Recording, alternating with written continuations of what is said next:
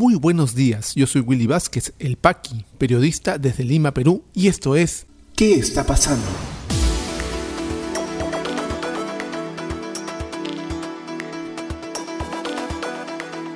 Estas son las noticias de hoy, miércoles 23 de junio de 2021. 18 réplicas se han producido hasta el momento por sismo de magnitud 6 de anoche en Mala. Fuerza Popular presentó habeas data contra la OMPE y lo combina a entregar padrón de electores en tres días. Ya existen favoritos entre candidatos al Tribunal Constitucional en la Comisión Especial del Congreso.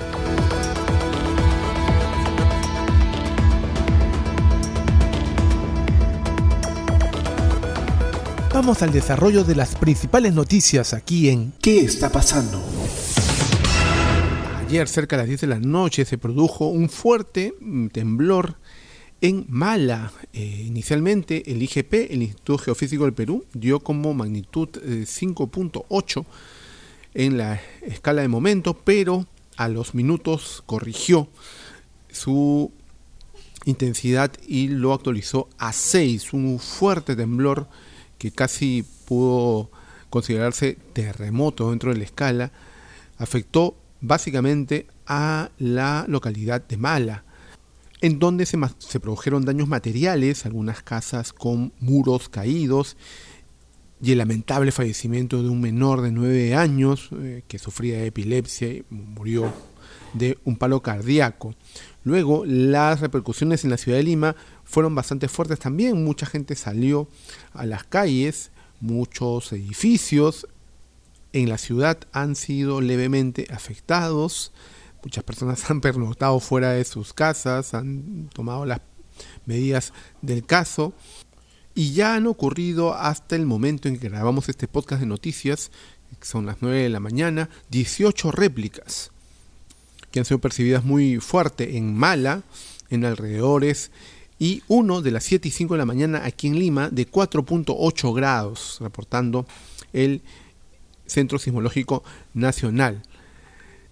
Solo cabe anotar que tenemos que estar muy atentos, recordemos que estamos en una zona muy sísmica, eh, tener las eh, mochilas de emergencia a la mano, establecer rutas de evacuación, tener las rutas de evacuación en hogar en donde estemos totalmente libres y estar muy atentos a lo que está pasando. Las réplicas pueden, dicen los sismólogos y los especialistas, seguir ocurriendo. A estar muy atentos, muy preparados y sobre todo mantener la calma. El partido político Fuerza Popular presentó ayer un recurso de habeas data contra la OMPE, instándola a que en el plazo no mayor a tres días eh, entregue la lista de los electores que han participado en esta segunda elección presidencial. El padrón. Ellos han cambiado de estrategia permanentemente, evitando desconocer, evitando reconocer, mejor dicho, los resultados que hasta el momento eh, se han dado a conocer, dando como ganador por poco más de 40.000 votos a Pedro Castillo. Pues bien, ellos siguen en su lucha en desconocer esta realidad, informa Perú 21. Fuerza Popular interpuso ayer un recurso de habeas data contra la OMPE para exigir la copia certificada de la lista de electores de todas las mesas de sufragio nacionales e internacionales de la segunda vuelta. El recurso se fundamenta en que los documentos permitirán conocer las presuntas irregularidades cometidas en el balotaje tales como la falsificación de firmas, suplantación de miembros de mesa y alteración de votos. El habeas data planteado por el abogado Domingo García Belaunde fue presentado ante el 11 juzgado especializado en lo constitucional de la Corte Superior de Justicia de Lima, luego de que la entrega de la información fuera denegada por la OMPE por no ser parte del derecho de acceso a la información. Asimismo, solicita que se otorgue la data en tres días útiles para que sea incluida como medio de prueba en los recursos de nulidad seguidos ante el Pleno del Jurado Nacional de Elecciones. Recordemos que hace un par de días Keiko Fujimori salió a sus redes sociales a convocar a sus seguidores a presentar pruebas de este, en teoría, fraude en mesa que ellos están denunciando están denunciando sin pruebas. Si estás pidiendo a sus seguidores que presenten las pruebas, es que ellos no han podido eh, tenerlas a la mano y por eso están cambiando de estrategia pidiendo el padrón de electores. Es bastante peligroso que este padrón de electores llegue a una organización que está siendo investigada por la Fiscalía de la Nación, estos son hechos, no opiniones, por ser una organización criminal. Es muy grave, muy delicado esto y veremos pues en qué termina. Recordemos que ayer la Embajada de Estados Unidos, perdón, se ha pronunciado acerca de la crisis política que, en la que estamos sumidos por el desconocimiento de los resultados. En un tuit, la embajada ha dicho que confiamos en las instituciones del Perú y esperamos trabajar con el nuevo gobierno una vez que el Jurado Nacional de Elecciones haya culminado su trabajo. Valoramos nuestra fuerte y duradera colaboración con el Perú basada en valores compartidos, respeto por el proceso democrático y el Estado de Derecho. Además de esto, el portavoz del Departamento de Estado estadounidense, Ned Price, aseveró que las elecciones presidenciales del Perú fueron justas y un modelo de democracia en la región. Felicitamos a las autoridades peruanas por administrar de manera segura otra ronda de elecciones libres, justas, accesibles y pacíficas, incluso en medio de los importantes desafíos de la pandemia de COVID-19, sostuvo en un comunicado. Estas recientes elecciones son un modelo de democracia en la región. Apoyamos al dar, el dar tiempo a las autoridades electorales para procesar y publicar los resultados de acuerdo con la ley peruana, detalló el funcionario. Price recordó que Estados Unidos y Perú comparten una profunda amistad arraigada y explicó que se está que se ha constituido en cooperación mutua en temas de salud, seguridad y protección ambiental. Y terminó el comunicado asegurando que Estados Unidos espera continuar esta importante alianza con el candidato debidamente elegido por el pueblo peruano, como lo confirmaron las autoridades electorales peruanas, destacó. Para Estados Unidos, hasta para Estados Unidos, este es un tema cerrado.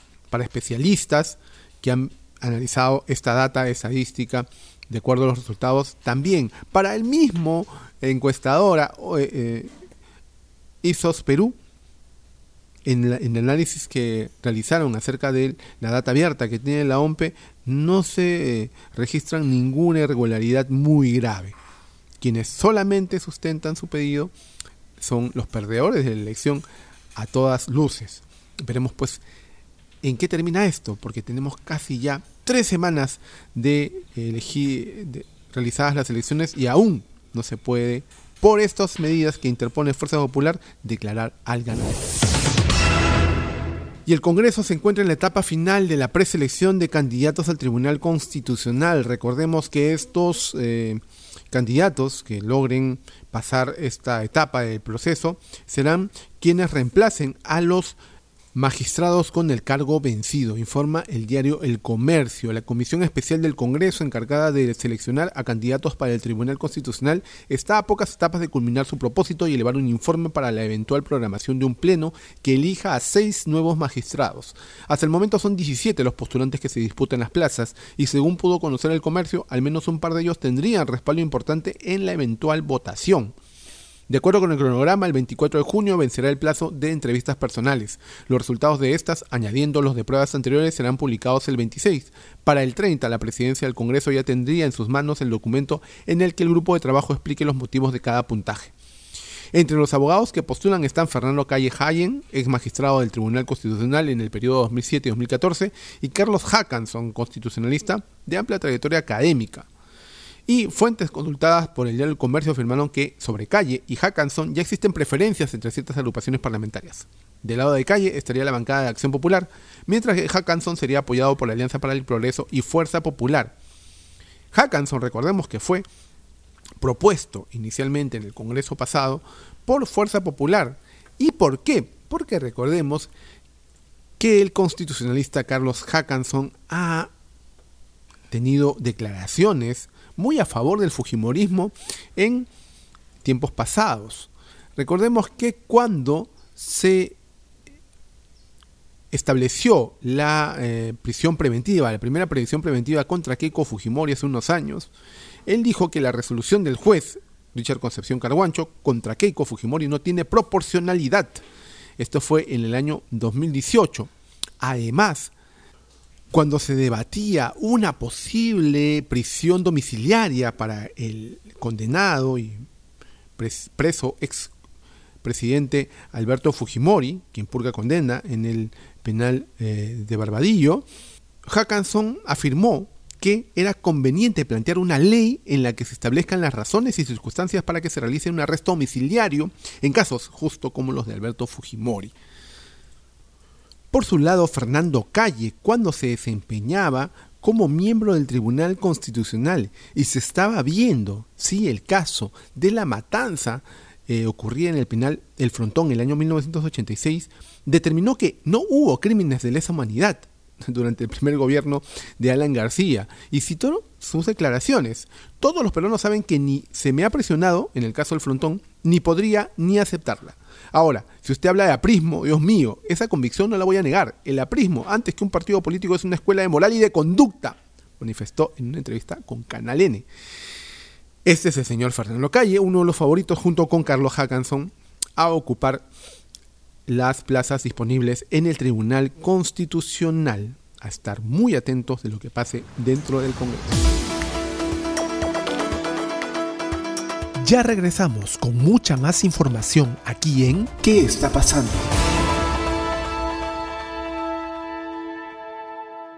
Y este podcast llega a ti por un gentil auspicio de La Mamina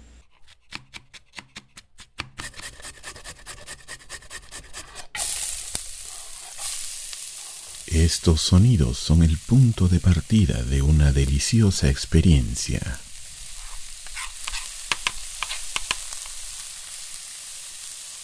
La mamina, lasañas, pais y más. Cocina casera en tu mesa. La mamina, el amor se come. Delivery gratis San Miguel, Magdalena, Jesús María, Pueblo Libre. Para otros distritos, consultar tarifa de reparto. Llámanos al 910-833-575. Continuamos con mucha más información aquí en ¿Qué está pasando? ¿Qué está pasando en la economía? Tipo de cambio sube al nivel histórico de 3.98 soles pese a intervención del BCR. Fluctuación se debe, entre otros motivos, a la incertidumbre política en el país. Según la Cámara de Comercio de Lima, hay 921 megaproyectos en el país por más de 155 mil millones de dólares a ejecutarse entre 2021 y 2026. Según la consultora Standard Poor's, inversión minera en el Perú se desaceleraría en el corto plazo ante cambios en condiciones tributarias. ¿Qué está pasando en las regiones? En Junín, seis detenidos por casos los dinámicos del centro aceptan colaborar con la justicia. Exfuncionarios están implicados en una posible red de tráfico de licencias de conducir. En Arequipa, transportistas informales incumplen cerco epidemiológico establecido para la región. Jefe policial Víctor Sanabria afirma que no cuenta con el personal policial suficiente para realizar controles. En Apurímac, mineros artesanales bloquean vía interoceánica, reclaman derogatoria al decreto supremo que declara a los mineros en calidad de suspendidos en Abancay. COVID-19 en el Perú. La situación actual de la enfermedad en el país, según los datos del Ministerio de Salud, es la siguiente. A la fecha son 2.033.606 casos confirmados, con 1.906 casos las últimas 24 horas y 154 fallecidos. Se han dado de alta a 1.991.807 personas, continúan hospitalizadas 9.702. Lamentablemente han fallecido ya 190.906 compatriotas y vamos aplicando ya 6.567.720 de ambas dosis.